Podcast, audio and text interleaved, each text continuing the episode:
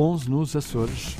Domínio Público. Edição a esta hora com a Marta Rocha. Alô, Marta. Alô, Rui Estevão, muito boa tarde. Acabei o domínio público anterior com a nova música nacional. Começo este também por aí. Os Solar Corona estão a fazer o caminho para o novo disco, Pace, e acabaram de editar o novo tema, chama-se Heavy Metal Salts.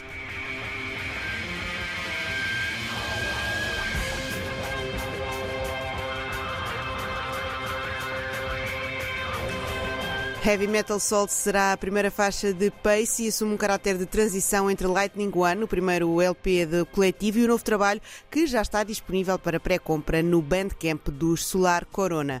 Mais música nova temos. Na passada sexta-feira saiu Imortal, o mais recente single de Mema.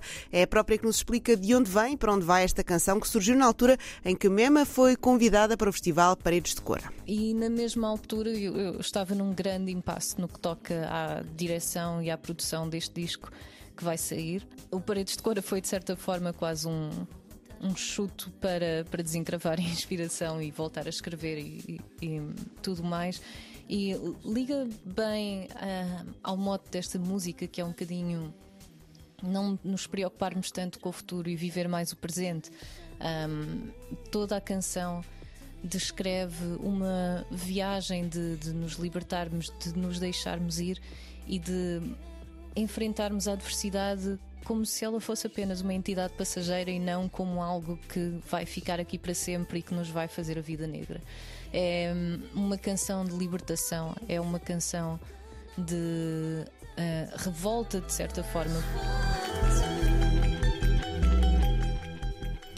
Imortal, o novo single de Mema, o terceiro a antecipar o álbum de estreia que vai sair em abril de 2023. E neste fim de semana, Lisboa voltou a ser palco da Web Summit, que está por Portugal desde 2016.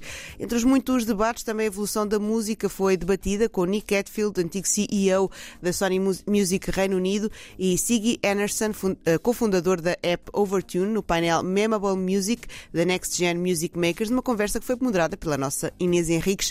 Um embate entre o passado e e a forma como se fazia e consumia música, com o presente e a evolução das plataformas de distribuição musicais e evolução tecnológica. Nick Gatfield explica que a forma como a música é consumida tem sempre a ver com a tecnologia e por isso é que agora há uma explosão de conteúdo criado pelos utilizadores e um espectro de atenção mais curto. No, it's music is always on. It's, it's always been driven by the technology that's available at the time. So, sort of the notion that you know pop songs are three minutes long it was driven by the technology. exactly the same kind of way where it kind of length of album was driven by that's what a 12 inch piece of vinyl can actually hold 40 minutes.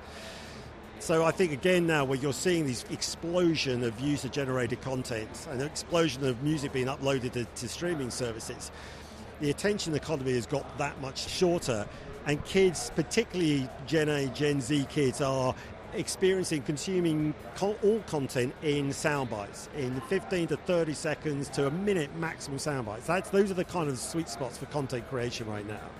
So I look at the kind of tools that, that we've created with Overtune is to be an expression of that. Is to allow people to, with net huge technical skills, to create highly competitive, competent music to accompany their visual side of the social media.